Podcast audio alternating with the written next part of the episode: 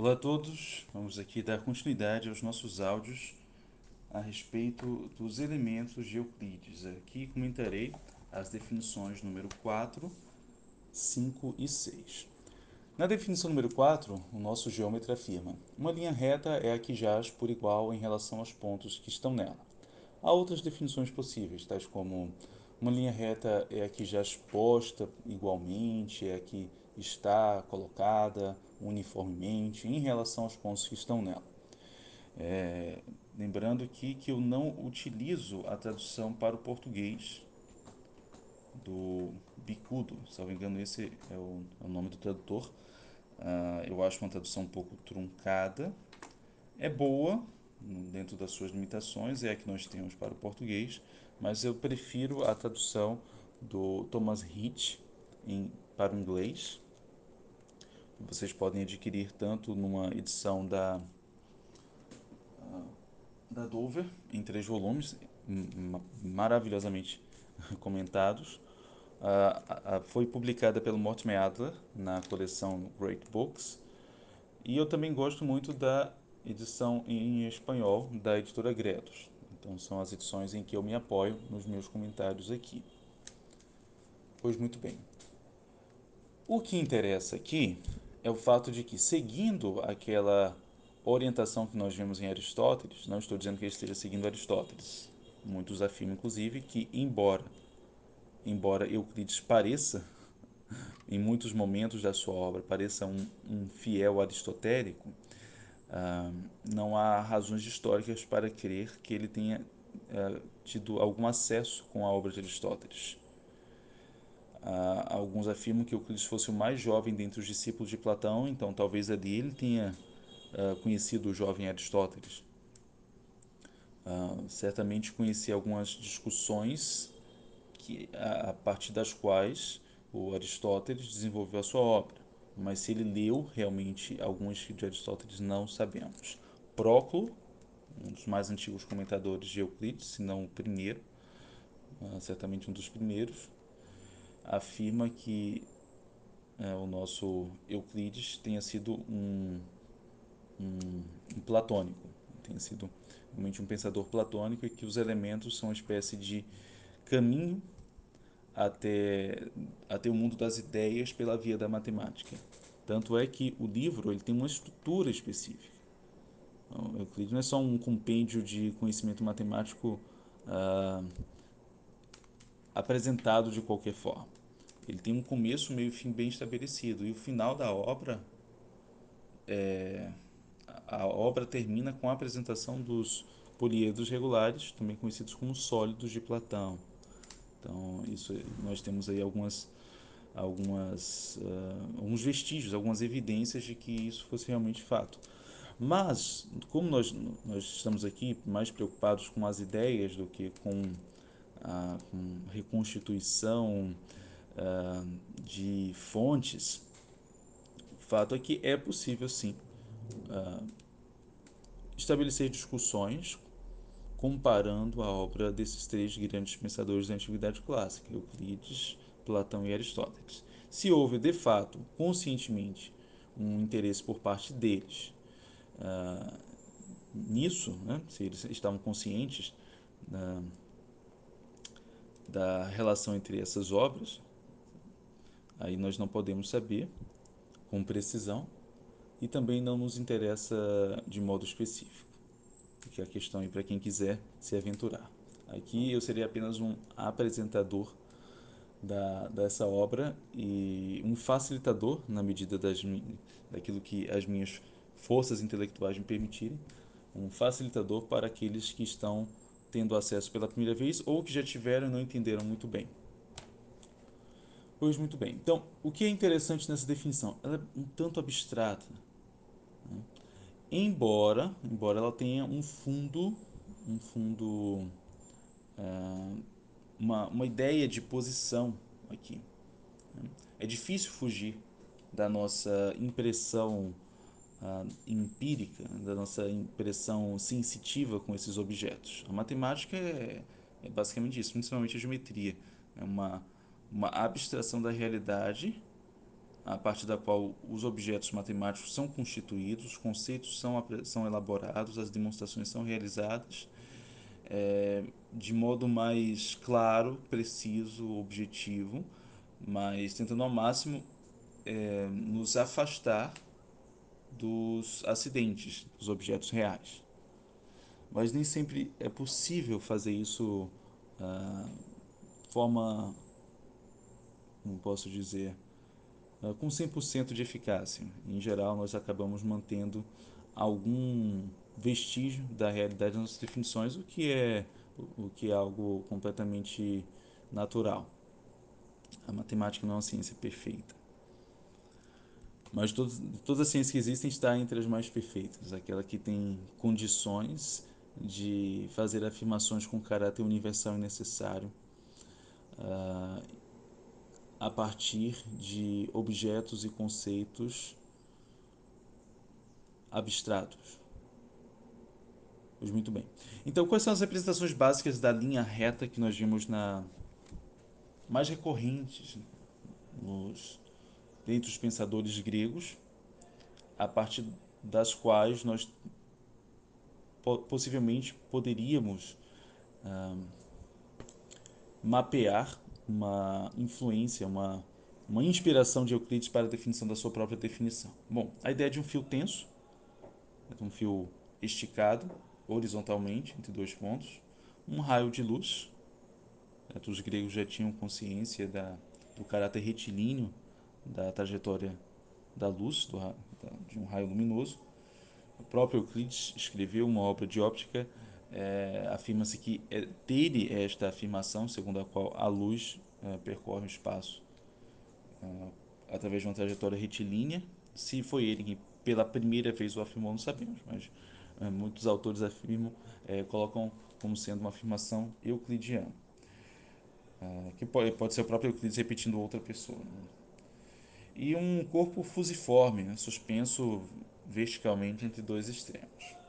Então, Próclo foi, como eu já mencionei, um importante comentador da obra euclidiana, no contexto da Antiguidade Clássica. É, da, na, nos seus comentários ao livro 1 de Euclides, ele apresenta a linha reta como uma linha estirada ou tensionada até os pontos. Então, essa definição ela é um tanto mais fraca que a de Euclides, porque ela faz o conceito depender de um movimento. Nós temos uma linha e ela vai sendo estirada até encontrar esses dois pontos. A definição de Papos, um outro importante matemático da antiguidade, afirma que a linha reta é uma linha estirada entre os dois pontos. Uma coisa é até os dois pontos, outra coisa é entre os dois pontos.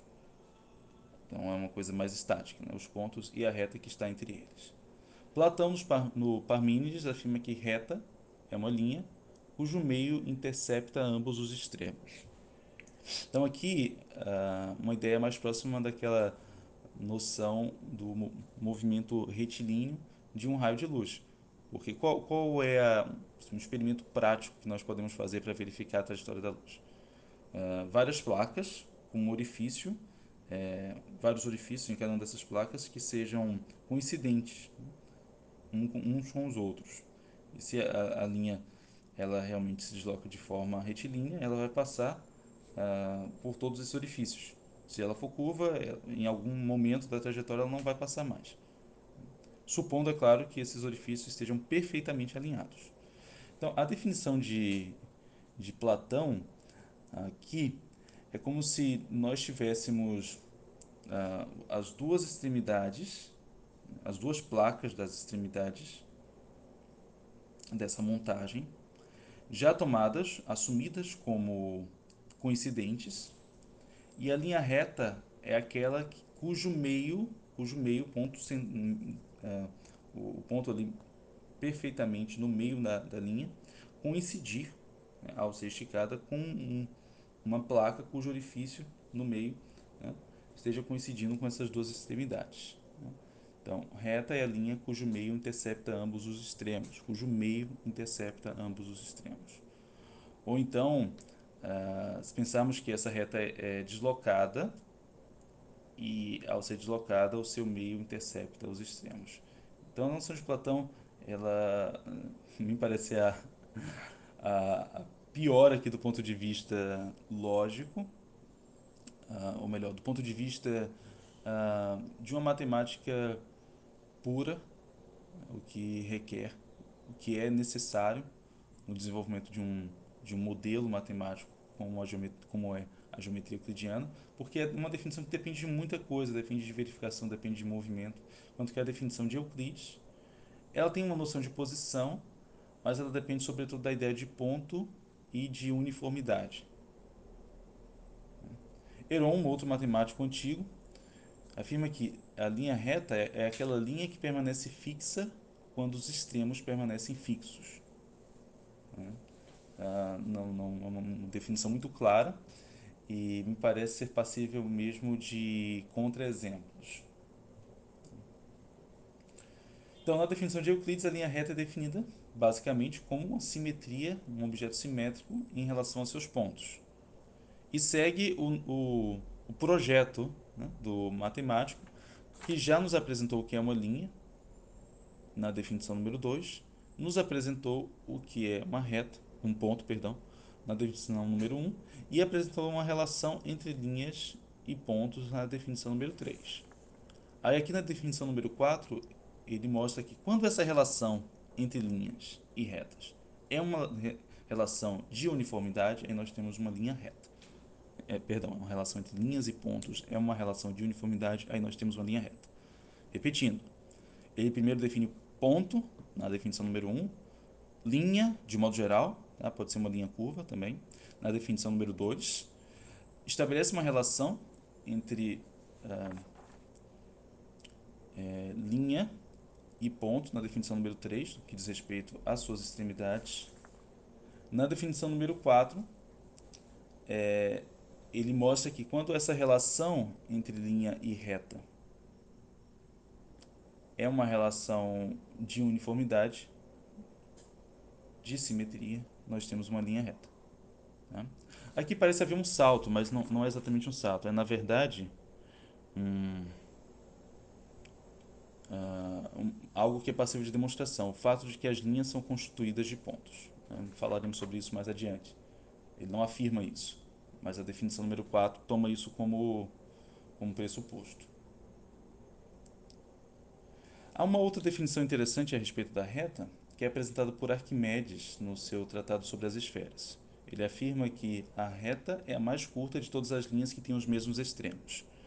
Essa é uma definição que é apresentada muitas vezes em discussões a respeito do cálculo ah, diferencial ou ah, discussões da física. Ah, o próprio Newton faz eh, referência a essa definição e é uma definição interessante. Basicamente, ele diz que a reta é a linha mais curta entre dois pontos. Entre dois pontos dados, nós podemos traçar várias linhas. A mais curta de todas é a linha reta. Bem. Na definição número 5, Euclides afirma que uma superfície é aquilo que tem longitude, ou seja, comprimento, e largura. Então, é uma definição que segue o, o mesmo procedimento da definição que nós vimos a respeito da linha. Linha é aquilo que tem comprimento e longitude apenas, mas não tem largura. A superfície agora é aquilo que tem essas duas coisas, mas não tem profundidade, porque já estaríamos entrando nos sólidos geométricos, é, que é, será uma discussão para os últimos livros dos elementos. Tá? Então, é aquilo que eu já mencionei. Superfícies, aqui também não é superfície plana, exatamente, uma superfície qualquer, pode ser, você pode imaginar uma espécie de uh, pano curvado, ou mesmo uma folha dobrada, né? uh, ela não, nós podemos desprezar o seu, a sua profundidade, mas não o seu comprimento e a sua largura. E aí teremos uma ideia de uma superfície que não é plana. A superfície plana será definida a seguir, assim como a, a reta foi definida depois da definição de linha. Então, superfícies, linhas e pontos são entes primitivos, tomados como existentes e a, a respeito dos quais nós podemos dizer algumas coisas. Então, essa definição não é uma definição que nos dê a essência da superfície. Tomamos a superfície como algo existente e afirmamos uma característica sua que será essencial para a constituição desse modelo matemático que é a geometria euclidiana. Então, é interessante por uh, nós temos outras definições, uma definição de Demócrito. É, sabemos que não há, vocês devem saber que não há nenhuma obra de Demócrito que tenha uh, que tenha sobrevivido ao tempo. Né? As obras dele, infelizmente, foram perdidas. Isso aqui foi retirado de um fragmento, onde ele afirma que uma superfície é uma aparência visível de um corpo sólido. É uma definição que tem o seu aspecto interessante, mas é uma definição falha porque ela falha justamente no que diz respeito àquele, à, àquela afirmação de Aristóteles nos tópicos, no livro 6 dos, dos tópicos. Nós não podemos definir algo anterior por um posterior. Então, eu não posso definir superfície, fazer a definição de superfície depender da definição, da definição de corpo sólido, que ainda será apresentada lá mais adiante, no final do, dos elementos. Então, essa definição aqui ela é falha mas ela traz o seu fundo de verdade. De fato, a aparência visível de um corpo sólido é, é a sua superfície.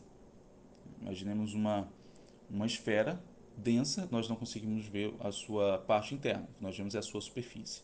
E isso é, essa é uma afirmação importante para ideias de planificação.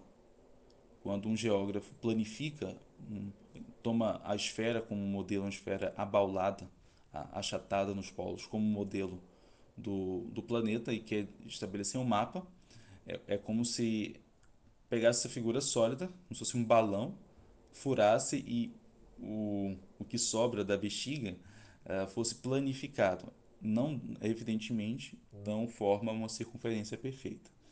Uh, a planificação de, de prismas, de uh, cubos, tudo isso é possível, porque essa afirmação de Demócrito ela é verdadeira. A aparência visível de um corpo sólido é a sua superfície. Então é possível planificar objetos sólidos. Mas isso não quer dizer que, que nós possamos definir as superfícies a, a partir disso. E a última, a última definição que quero lhes apresentar hoje, a definição número 6, afirma que os extremos das as extremidades das superfícies são linhas. Certo?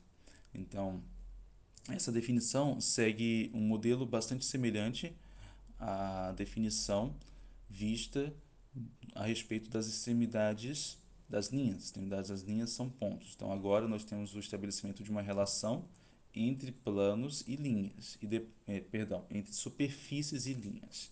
Depois, na definição de superfície plana, teremos também uma relação de uniformidade ou simetria entre as linhas que constituem os planos e os planos eles mesmos. Certo? Então, a, a ideia aqui é de que uh, uma, um, um plano, uh, e é interessante porque nós uh, está aí implícita, claro que isso é uma outra discussão, um, uma ideia segundo a qual os planos são constituídos de infinitas linhas e as retas de infinitos pontos. Porque se assim não, não fosse, uh, nós poderíamos segmentar as retas em pontos, mas isso não é possível no modelo euclidiano, como veremos mais adiante. Se eu repartir infinitamente uma linha reta seguindo os axiomas euclidianos, eu sempre terei outras retas. Uh, há vários aspectos não muito intuitivos. E é interessante eh, tomar nota desses aspectos, bastante abstratos, mas que não estão incorretos porque seguem os axiomas, porque isso já nos prepara para uma matemática mais abstrata de fundo também axiomático, como é, por exemplo, a teoria de conjuntos. Então, quando pensamos que não é nada intuitiva aquela ideia segundo a qual certos infinitos, eu tiro um elemento, tem um conjunto dos números naturais e uma cópia desse conjunto e tiro um elemento desse, dessa cópia, ela continua tendo o mesmo tamanho do conjunto anterior, ainda que sem o elemento. Isso não é intuitivo, mas segue dos axiomas assim como a ideia segundo uma reta, segundo a qual uma reta infinitamente repartida sempre será uma reta, também não é muito intuitiva, mas segue dos axiomas euclidianos. Muito bem, era isso que eu gostaria de lhes apresentar. Fico à disposição para eventuais uh, dúvidas aqui no grupo. Há um vídeo sobre o mesmo assunto no meu canal no, do Instagram. Então, mais adiante, teremos aí as nossas demonstrações ah, aí realmente será difícil apresentar em, em áudio. Eu estarei gravando vídeos com quadro, a fim de que eu possa fazer os desenhos essenciais para a demonstração. É isso. Bons estudos e até a próxima.